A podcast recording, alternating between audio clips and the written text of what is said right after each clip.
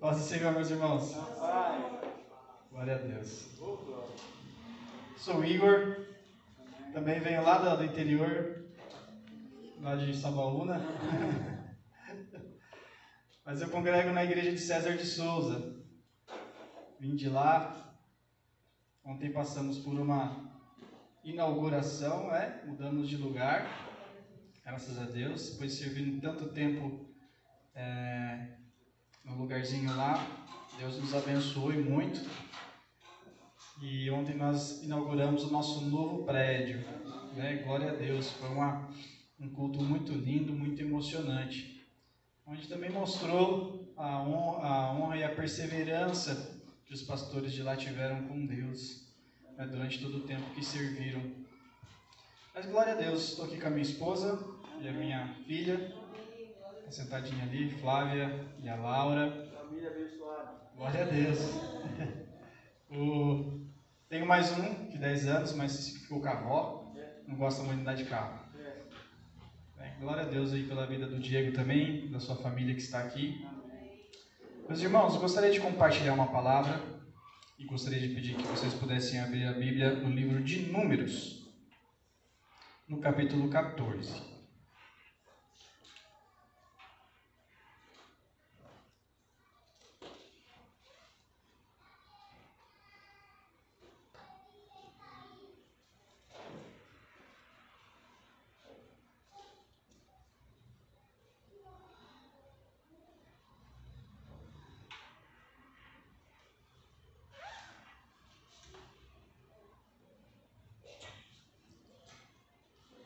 Números, capítulo 14.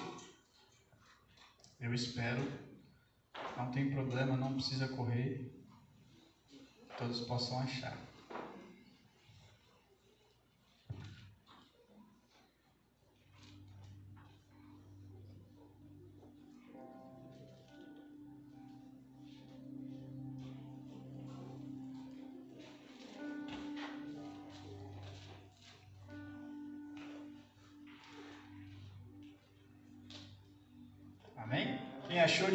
Encontrei. Eu encontrei. Amém.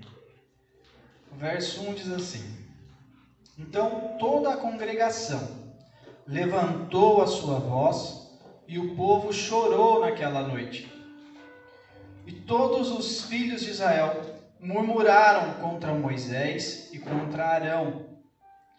E toda a congregação lhes disse: Quem dera tivéssemos morrido na terra do Egito, ou quem dera tivéssemos morrido neste deserto. E porque o Senhor nos traz a esta terra para cairmos à espada, e para que nossas mulheres e nossas crianças sejam por presa. Só um minuto, irmãos. Glória a Deus. A graça de Deus está forte demais aqui.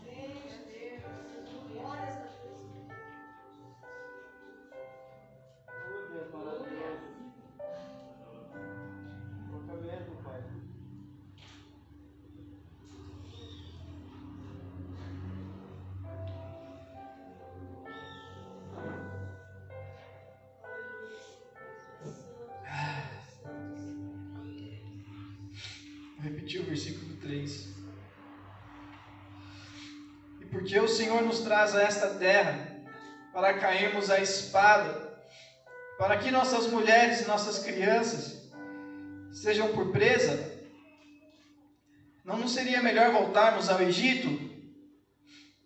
Diziam uns aos outros: Constituamos um líder e voltemos ao Egito. Então Moisés e Arão caíram sobre os seus rostos, perante toda a congregação dos filhos de Israel. E Josué, filho de Num, e Caleb, filho de Jefoné, dos que espiaram a terra, rasgaram as suas vestes, e falaram a toda a congregação dos filhos de Israel, dizendo: A terra pelo qual passamos a espiar é terra muito boa. Se o Senhor se agradar de nós, então nos porá nessa terra e nola dará, terra que mana leite e mel. Então somente não sejais rebeldes contra o Senhor, e não temais o povo dessa terra, porquanto são eles nosso pão. Retirou-se deles o seu amparo, e o Senhor é conosco. Não os temais. Se puder ir para o versículo 27. Agora Deus falando. Até quando sofrerei esta má congregação que murmura contra mim? Tenho ouvido as murmurações dos filhos de Israel, com que murmuraram contra mim. Dize-lhes: Vivo eu, diz o Senhor, que como falastes aos meus ouvidos, assim farei a vós outros. Neste deserto cairão os vossos cadáveres como também todos os que de vós foram contados segundo toda a vossa conta, de vinte anos para cima, os que dentre vós contra mim murmuraste. Não entrareis na terra pela qual levantei a minha mão, que vos, que vos faria habitar nela, salvo Caleb, filho de Jefoné, e Josué, filho de Num. Mas os vossos filhos, de que dizes, por presa serão, porém nela, e elas conhecerão a terra que vos desprezastes. Amém? Amém. Glória a Deus. Feche seus olhos por um instante, curva sua cabeça. Senhor, tenha misericórdia de nós. Obrigado por tanto amor, mesmo quando não merecemos.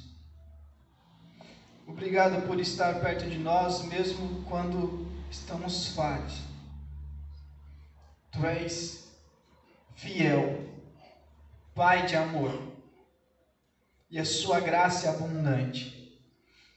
Por isso que os nossos corações aqui hoje sejam impactados, assim como já está sendo desde o início desse culto, e a Tua palavra possa ser, ó Deus, como uma espada de dois gumes que penetra o nosso coração, a nossa alma, as nossas medulas, que possa discernir os nossos pensamentos e ela possa curar a nossa vida nessa manhã. Em nome de Jesus. Glória a Deus, meus irmãos.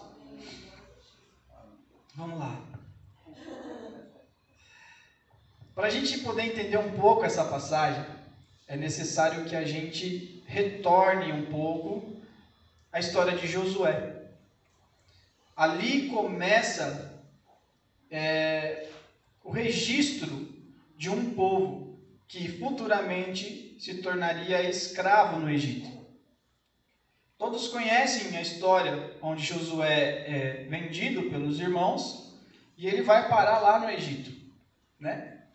Josué, quando chega no Egito, ele começa a ser como, ser como escravo, mas começa a se destacar ali dentro. De tal forma que, com o passar do tempo, ele começa a criar cargos ali. E aí tem a mulher né, de Potifar lá que tenta seduzi-lo e ele consegue então escapar. Mas a sua capa não, e fica presa na mão daquela mulher. E essa mulher então mente, né, logicamente, faz uma trama contra ele e ele vai preso. Quando ele chega na prisão, passado algum tempo, ele também começa a governar sobre a prisão. E eu te pergunto hoje, qual o prisioneiro que se torna líder dentro de uma prisão tem as chaves das celas e ainda permanece lá dentro? Ele fez isso. No tempo oportuno, ele foi tirado de lá.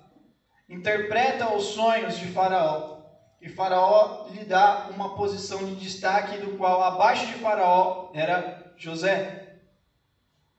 José só conseguiu chegar nesse ponto por causa dessa palavra governar. Governar é algo que eu tenho buscado muito. O governo da minha mente, o governo dos meus atos, o governo das minhas escolhas. Tem muita gente que está livre porque Cristo nos libertou, mas ainda continua preso porque não entendeu que essa liberdade não é estar preso a algo, mas poder decidir se eu faço ou não esse algo. Josué, Josué não, José, ele só entrou, chegou nessa posição porque ele governou sobre a casa dele. Ele governou dentro da prisão. Ele governou sobre os seus impulsos sexuais e ele governou dentro dentro de todo o Egito.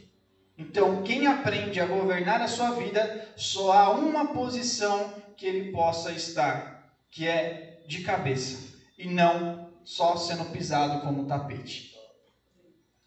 E o povo começou a se tornar numeroso dentro do Egito, porque toda a família de José desceu por conta da fome. José tinha interpretado um sonho que havia uma fome muito forte naquele lugar. Aquele, aquela família desce, há uma história linda de perdão, de, de reconciliação entre José, né, os seus irmãos e seus pais. Seus pais até então identifica né, que ele está vivo ali, não, não havia morrido. E aquele povo começa a se multiplicar, porque Faraó pegou e deu uma terra para eles, para que eles pudessem viver e se procriar. Lembrando que todo o povo estava debaixo né, de um chamado de Abraão de crescer, de multiplicar, de grande nação. Então aquele povo começou a se multiplicar dentro do Egito. Só que ninguém é eterno. Então José morreu. Os seus irmãos morreram, os seus pais morreram. E conforme os anos foram passando, a sua história foi deixada de contar dentro do Egito. Quando uma história é deixada de contar, logicamente o seu legado também começa a morrer. Só estamos aqui hoje meditando numa palavra, só estamos aqui hoje sentados aqui sedentos por Cristo, porque as histórias a respeito de Deus, as histórias a respeito da cruz, do Calvário, nunca deixaram de ser contadas. Aí vem Deus e faz uma Bíblia, eu vou deixar por escrito, para que o meu povo nunca se esqueça de tudo que eu fiz por eles. E foram assumindo outros na posição de Faraó. E até então que assumiu um que tinha medo de perder o seu poder ali, o medo de perder o seu governo. Viu aquele povo de Israel crescendo e se multiplicando. Então, com medo, ele pega e fala assim: vamos escravizar esse povo. Porque se eles continuarem crescendo, certamente tomarão o nosso trono. Então começa a escravizar aquele povo.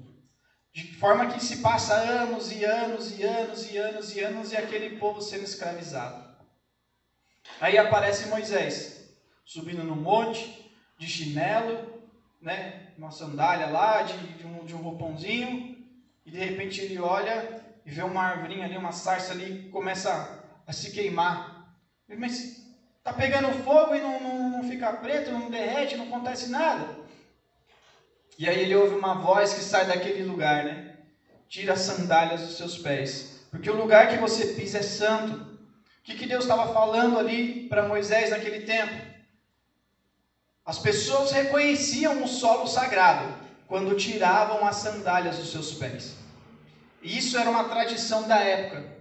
Quando Deus se manifesta a Moisés e fala para ele: tira a sandália dos seus pés, porque o lugar que pisa é santo, Moisés ele olha e reconhece que quem está falando com ele não, é, não são pessoas comuns, mas é alguém com uma parte divina. Então ele entende que é um chamado de Deus. E a partir de Moisés começa essa obra né, de redenção, continuidade dessa obra de redenção, que é resgatar o povo de novo para Deus. Então Moisés vai lá, liberta aquele povo do Egito e traz eles e começam a caminhar. Depois de tantos sinais que Deus enviou, né? Tantas pragas que Deus, que Deus enviou, e eles passaram em seco por um mar, e eles continuavam andando na promessa de Deus, numa terra que mana leite e mel. De dia, Deus era como uma nuvem para que o povo não se queimasse no sol. De noite, era como uma coluna de fogo para poder iluminar o caminho e também aquecer aqueles, aqueles corações daquelas pessoas para que não morressem de frio. Todos os dias Deus enviava o pão e saciava a sede deles. E é assim eles foram caminhando dentro do Egito, né, por aquele deserto. Moisés subia até o cume do monte, conversava com Deus. Deus revelava as coisas que estavam no seu coração. E Moisés transmitia ao povo. O povo chegou a ouvir a voz de Deus. Moisés preparou aquele povo, levou, até os pés do monte, e Deus falou com eles lá do alto do monte. Só que por conta do povo ser tão medroso e preferir é, é estar preso a uma vida que é terrena, uma vida que é escrava, eles acabaram tendo medo de se relacionar com Deus e ficaram com medo de morrer e assim né, deixaram de estabelecer a sua, é, o seu relacionamento com Deus. Entendi? Também, também, o bezerro de ouro. E esse povo ele foi crescendo no deserto e dando continuidade, caminhando para essa terra. Porém, esse povo, uma das coisas que esse povo mais fazia era murmurar contra Deus. É aquela famosa frase que muitos dizem, é bem conhecida. Eles saíram do Egito, mas o Egito não havia saído deles, né? E isso eles foram andando por todo esse tempo, uma vida inteira caminhando dentro daquele deserto. Por conta do quê? Por conta da sua murmuração. O que eu quero dizer aqui é que chegar diante de uma terra que mana leite e mel e receber uma indicação de Deus de que você não iria entrar lá é muito triste. É muito triste. Então entenda uma coisa: para alguém que tem Deus presente de dia, de noite, saciando a fome, saciando a sede, se revelando do cume do monte, mostrando o seu poder, mostrando a sua glória, para alguém que vive tudo isso, nem a terra que mana leite e mel é suficiente para agradá-lo. Ele pode estar dentro do lugar, ele pode chegar ao céu, e o céu não será suficiente para agradar o coração dele. Porque é um povo ou é uma pessoa que murmura, nada está bom para ele.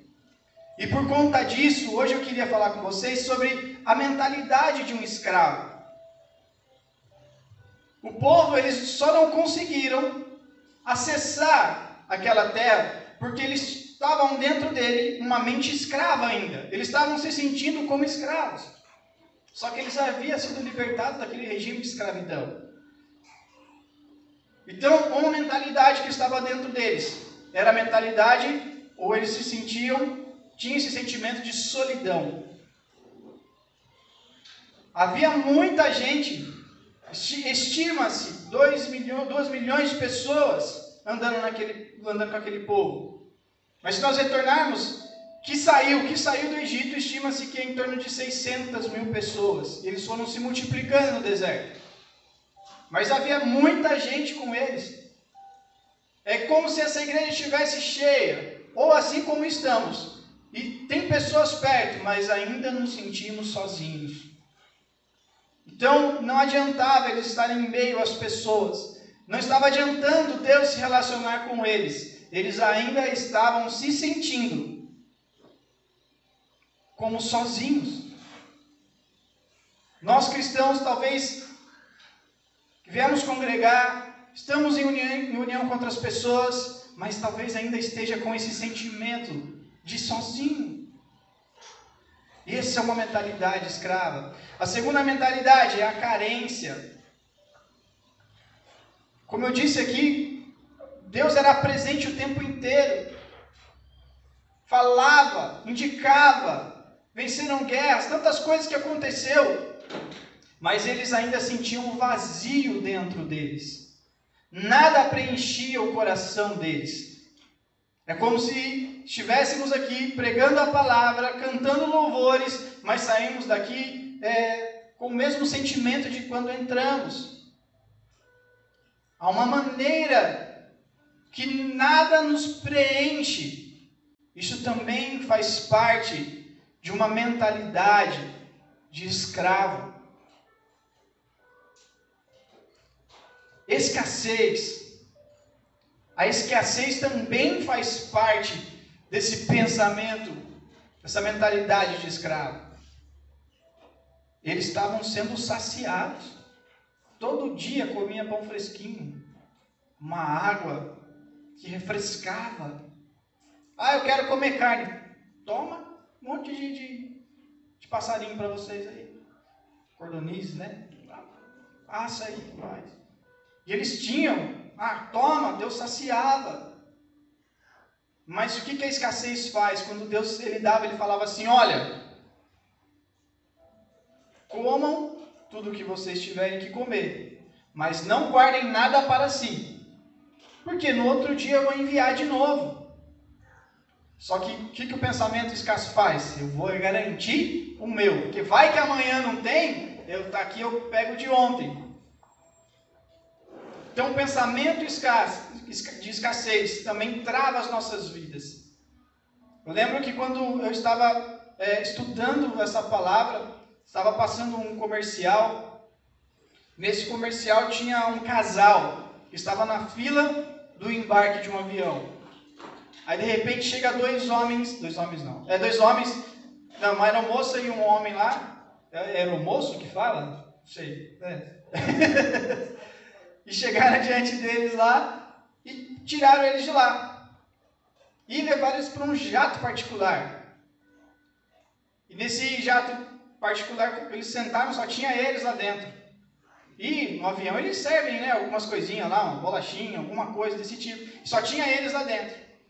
O pensamento escasso é tão grande naquele, naquela, naquele casal, que tinha um, um negocinho lá de chocolate em cima da mesa, que meu, ele podia comer, tranquilo, a esposa dele comer. Mas o que, que ele fez?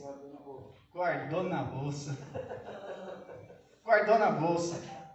Eles chegaram lá naquele, né, no, no, destino deles, tinham um, um carro, uma limusine esperando eles lá. E eles entraram e olhavam assim, aquele monte de coisa, de, de, tinha bar dentro da limusine, tinha bebida à vontade, tinha comida, e eles colocando na bolsa. Porque a gente não entende, a gente vive preso ainda. Viver o hoje, o que Deus estava querendo dizer para eles, viva o hoje. Cuide da sua vida hoje que você pode fazer para você hoje? Amanhã é outra história. Amanhã são outras, outras, outras, é, é, outra linha da sua história. Amanhã são outras coisas que vão acontecer. Você vai precisar viver aquele dia. Então, essa escassez também prende e faz com que a provisão de Deus na nossa vida é, é como se a gente falasse assim: Deus, eu vou pegar e vou guardar porque amanhã é uma falta de confiança. Eu não confio no Senhor, vai que o Senhor não manda o que eu preciso aqui e aí eu estou lascado. Um outro pensamento: não pertencimento. Aquele povo era o povo da promessa que Deus havia feito que alcançaria a, terra que manava leite e mel. Antes disso, era o povo pelo qual Abraão foi chamado, que ele seria pai de multidões. Eles faziam parte de uma promessa. O Deus da promessa acompanhava eles, mas eles não se sentiam o povo da promessa. Eles não se sentiam, eles não achavam que não pertenciam a essa promessa. Eles estavam caminhando, mas não sentiam que faziam parte. Esse também é um pensamento de escravo. E um último pensamento aqui: a falta de maturidade que aquele povo tinha. Tem gente que vai falar que a maturidade se adquire com a idade. Porém, eu acredito que ela se adquire com as experiências. Tem muita gente de 20 anos que consegue ter mais maturidade do que alguém de 30 e às vezes até de 40. Porque a história de vida, o dia a dia, lhes faz tomar, tomar decisões que acabam amadurecendo a sua forma de pensar. Ele não pensaria mais como quando, quando chega aos seus 20 anos, ele não consegue pensar mais como uma pessoa daquela idade. Mas ela está pensando diferente. Como assim? Alguém de 20 anos, talvez vocês tenham conhecido, mas quantas com 20 anos pensam em casar, em constituir uma família. Porque talvez o que mais ouve é: vai curtir sua vida primeiro, isso não é idade, você é muito novo para casar. As pessoas estão, estão sendo ensinadas a casar lá para os 30, 40 anos, quando tiver vivido toda a sua vida. Mas eu entendo também que isso é uma falta de ensinamento que vem lá de trás, vem, é uma falta de convivência com pessoas casadas, estruturadas, que possa ensinar que casar novo não é uma coisa que você vai perder de viver, mas é uma coisa que vai trazer bênção e estabilidade para a sua vida. Mas uma falta de maturidade daquele povo era muito grande. Eles não conseguiam compreender, eles não conseguiam assimilar, eles não conseguiam tomar decisões que agradassem a Deus. Mas toda vez Deus não, não, não aguento mais. Até quando? Até quando esse povo vai ficar murmurando contra mim? Agora, não sei se você conseguiu captar. Mas essas mesmas mentalidades, eu citei cinco aqui, essas mesmas mentalidades, elas ainda continuam vivas nos nossos dias. Por quê?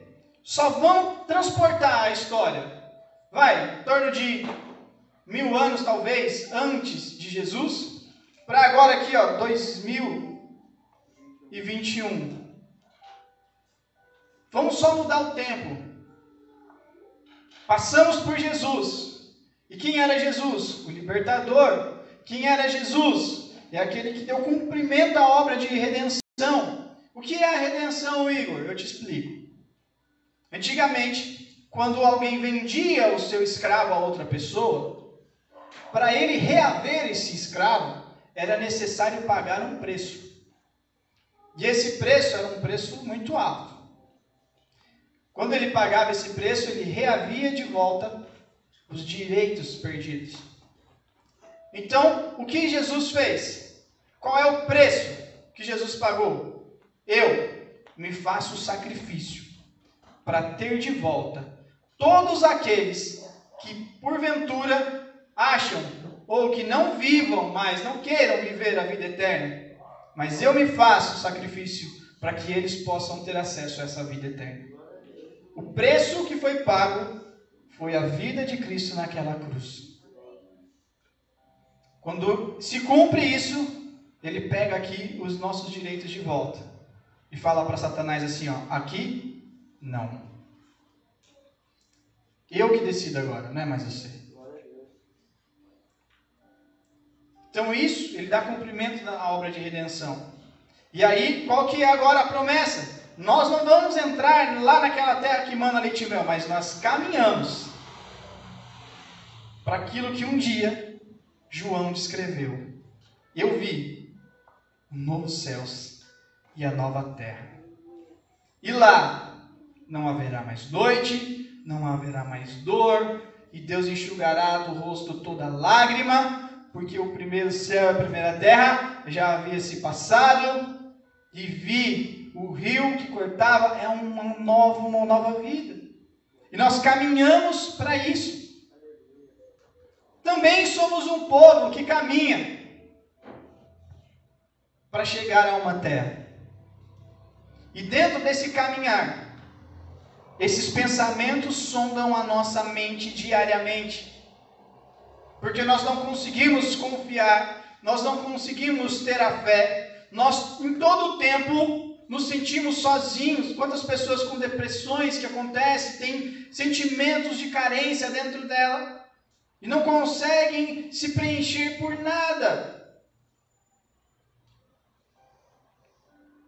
Um grande escritor, Dostoiévski, diz que todo homem, isso no sentido de humanidade, homem e mulher, dentro dele existe um vazio que só pode ser preenchido por Deus. Não há nada que possa preencher a não ser Deus. Quando eu vejo aquele povo questionando, o Senhor nos trouxe aqui, ou por que, para Moisés, você nos trouxe aqui para morrer aqui no Egito, para os nossos filhos aqui morrer no Egito?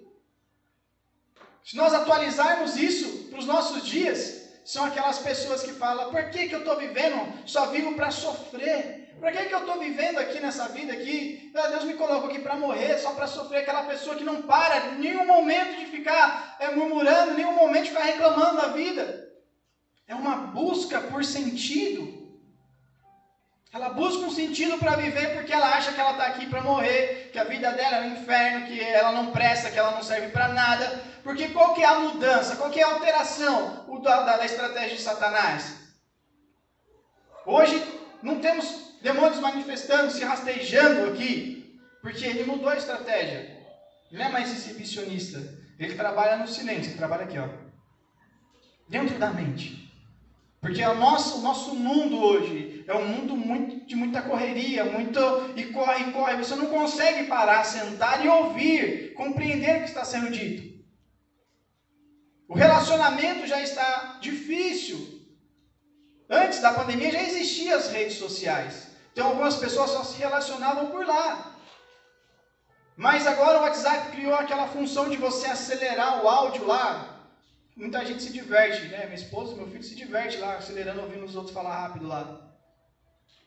Mas eu não consigo compreender isso. As pessoas estão querendo ouvir as outras falar mais rápido. E a mente está assim, acelerada. E eu, não, deixa eu ver aqui, que é muito lento para falar. Muito. Sabe, você não tem aquele sentar, olhar nos olhos, relacionamento de abraçar, né, de você conviver com a pessoa.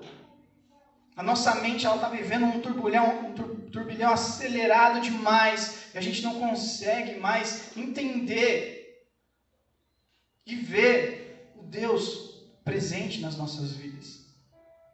Não conseguimos captar, não conseguimos ter sensibilidade para ouvir Ele falar no nosso coração. Ele se faz presente e nós nos sentimos carentes. Estamos rodeados de pessoas, mas ainda nos sentimos sozinhos. Ele é o Deus da providência, mas nós decidimos trabalhar mais do que o necessário, sacrificar os nossos dias com a nossa família, porque nós não confiamos na providência dele para nós.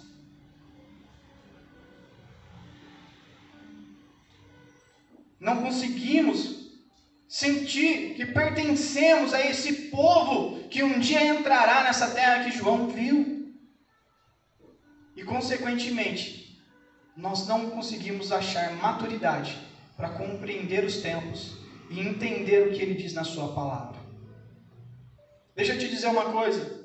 Uma pesquisa foi feita nos Estados Unidos com pessoas entre 8 e 40 anos de idade. Essas pessoas tinham Bíblias em casa. E a pesquisa era ver quantas vezes essa pessoa lia a Bíblia. E pegava algum, alguns perfis é, de problemas que ela passava. Essa pesquisa, ela comprovou que quem lê a Bíblia uma vez por semana não altera em nada a sua vida cristã. Não tem eficácia nenhuma. Quem lê a Bíblia de duas a três vezes por semana, há uma, um crescimento né, de porcentagem que não também não é quase nada de alteração que a pessoa tem. Mas aqueles que liam a Bíblia de quatro vezes para mais, que tinham a Bíblia como leitura diária, escuta o que eu vou te dizer. Havia uma redução em torno de 30% na solidão. Havia. Entendi? A redução em 30% na solidão de quem, de quem se sentia sozinho. Havia uma redução também, em torno de 31% daquelas pessoas que tinham problemas com vícios de pornografia, Mas o que mais chamou a atenção nessa, nessa, nessa pesquisa é o aumento de 200% na fé daqueles que liam a Bíblia. No aumento, em torno de 230% no discipulado Havia reduções em torno de 60% de brigas familiares. E eu não tenho dúvidas de que a palavra de Deus nunca deixou e nunca vai deixar de ser o principal e insubstituível manual de vida cristã. Quando nós abrimos ela e começamos a falar e a pregar, coisas começam a acontecer. Como diz, ela é viva, ela é eficaz, mais penetrante do que uma espada de dois gumes. Penetra juntas, medulas, discerne os pensamentos e ela é boa para repreensão. Ela é boa. É a palavra que nos conduz. Igor, mas eu nunca vi Deus falando do cume do monte. Igor, mas eu nunca vi é, Deus curando uma pessoa ali de uma cegueira. Eu nunca vi uma multidão que acompanhasse Jesus, que tocasse, fosse curado é, de, uma, de, uma, de uma enfermidade de sangramento. Eu nunca vi uma história de um tanque que a água movimentava. Eu nunca vi é, é alguém que foi apedrejado por falar é, da palavra de Deus aqui nos nossos dias. Mas como que você conhece essa história? Você só conhece porque você leu a palavra. E foi porque homens valentes deram a sua vida para que hoje nós pudéssemos estar aqui. E para dizer que seguir a Cristo não é que compensa, não compensa servir a Cristo. Se você for ver bem, não compensa servir a Cristo. Se você for pesar, não compensa. Também não vale a pena. Mas servir a Cristo é estar na vida eterna. Porque as pessoas vão falar isso, não compensa, não vale a pena. Mas quando você olha que realmente é Cristo, a opinião que as pessoas falam já não importa mais. Porque para a liberdade foi que Cristo nos libertou. Então entenda uma coisa: você é livre. Livre para escolher. Livre para governar. Foi para isso que Cristo morreu naquela cruz. E é para isso que você está aqui hoje. Para que você alimente essa liberdade, para que você tire esse pensamento escravo da sua mente. Queria que você pudesse se pôr de pé, por favor.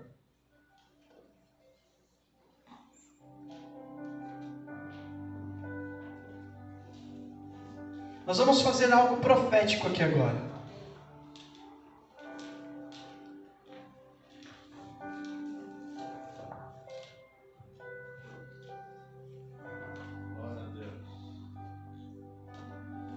Pegar a sua mão esquerda, vai colocar assim como se fosse receber algo.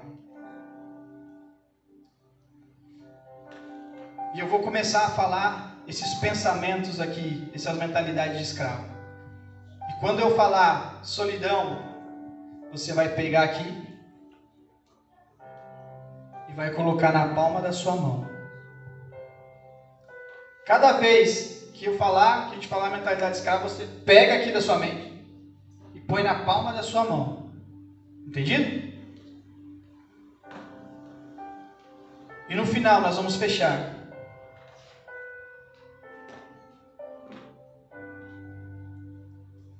Vai estar tudo dentro da nossa mão aqui, ó. Vamos lá? Senhor, eu quero te agradecer por essa oportunidade e pelo seu amor que me constrange. Eu estou aqui diante, Senhor, dos nossos irmãos, prestes, ó Pai, a jogar agora por terra todo o pensamento ou a mentalidade de escravidão que possa habitar dentro de nós. Talvez ainda não tenhamos entendido do poder que nós temos de governar e de liderar a nossa própria vida. Eu quero entender, Senhor, isso fazer parte de mim, que ser livre não é estar preso a algo, mas é o poder decidir se faço ou não. Toda vez que eu sou levado a fazer algo, Senhor, quer dizer que eu ainda não estou livre, eu preciso me libertar disso. Mas hoje aqui, nesse ato simbólico e profético, nós pegamos da nossa mente agora a solidão. Pega a solidão. e colocamos na palma da nossa mão, porque ela não vai fazer parte mais das nossas vidas. Eu aqui junto dos meus irmãos, eu me sinto acolhido, Deus. Eu sinto que eu faço parte de um, de um povo, ó Deus, que é unido, somos unidos, somos um corpo. Eu pego agora a carência, ó Deus, e ponho a carência aqui na palma da minha mão, porque eu me sinto preenchido pela Sua palavra, e a partir de hoje o vazio que há dentro de mim não haverá mais. Porque o vazio que só é preenchido pelo Senhor, eu estou colocando na palma da minha mão como uma carência aqui, Jesus.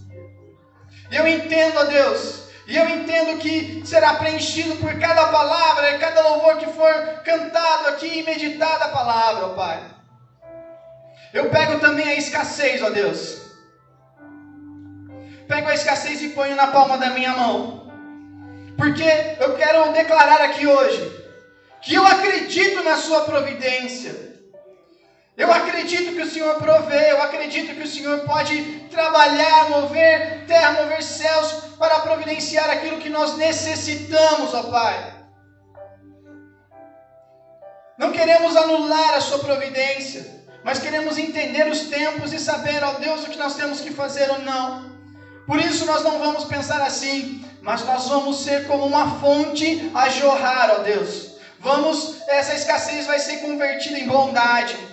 E ela vai alcançar pessoas, ó Deus, e saciar a sede das pessoas. Não vamos mais pedir emprestados ou depender das pessoas, mas vamos emprestar e vamos abençoar a vida daqueles que precisam. Eu pego agora, Senhor, a mentalidade do não pertencimento e ponho também na palma da minha mão.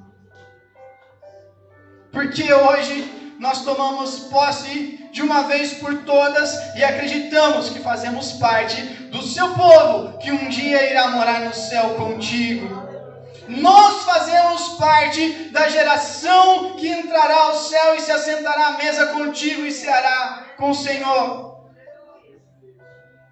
Eu pego agora, Senhor, o pensamento e a mentalidade da imaturidade e ponho aqui na palma das minhas mãos.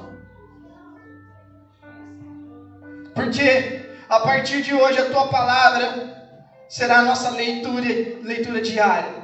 E nela nos deleitaremos, meditaremos, para que o Senhor, a partir desse manual de vida, a partir de todos esses ensinamentos, ó Pai, nós possamos adquirir essa maturidade através das experiências, através da convivência, através do tratar das pessoas, ó Pai. Fecha sua mão agora. Eu vou contar até três. E quando eu disser já, ou quando eu disser vai, você vai pegar e vai jogar tudo isso no chão. Como se joga um mosquito, sabe? Quando você pega um mosquito assim na mão, aí você joga ele. Você vai jogar isso no chão e vai pisar em cima. E você vai gritar assim: Eu sou livre. Mas grita mesmo. Tira lá do, do, do, da entranha lá. Eu sou livre. Você entendeu? Vamos chacoalhar esse lugar agora? Então vamos. Um, nenhum mal mais dominará a nossa mente a partir de hoje. Dois, toda mentalidade de escravidão está na palma das nossas mãos. Nós, nós não aceitamos mais que ela retorne para dentro da nossa mente. A partir de hoje, Senhor, nos lançamos como num salto de paraquedas e acreditamos que na hora certa esse paraquedas se abrirá e contemplaremos um voo lindo contigo. 3. A partir de quando eu sair daqui hoje, pessoas que chegarem perto de mim, esses pensamentos sairão da vida dela por causa da minha condição de vida. Vai, joga no chão, pisa em cima e grita: Eu sou livre!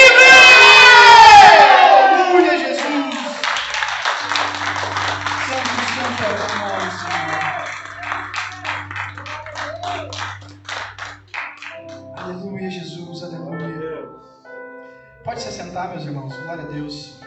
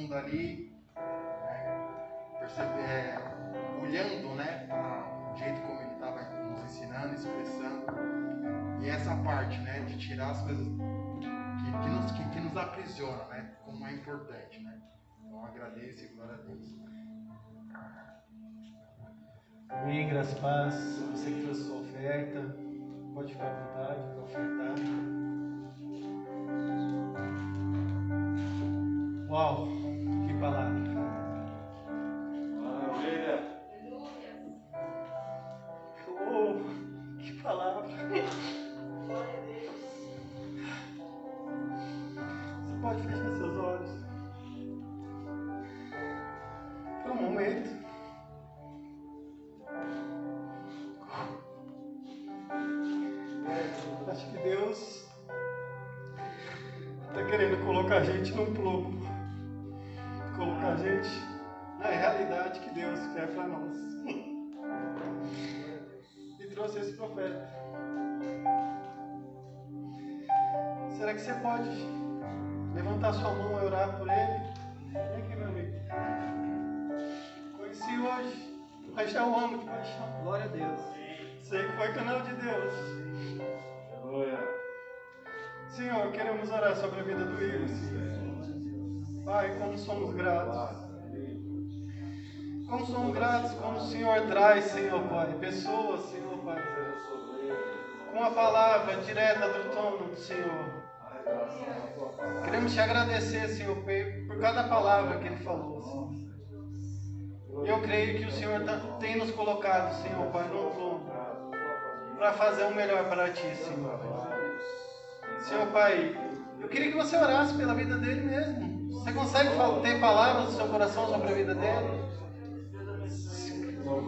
Solte as bênçãos que o Senhor revelou sobre você nessa manhã, o coração dele agora.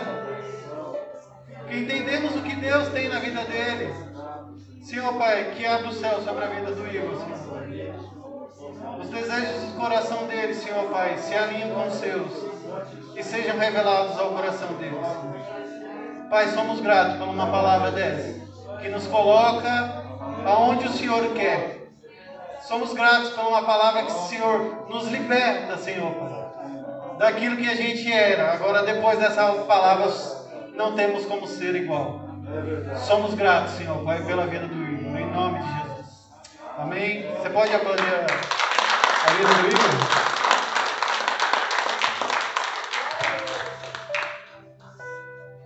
Muito obrigado, gente, pelo carinho, pela recepção.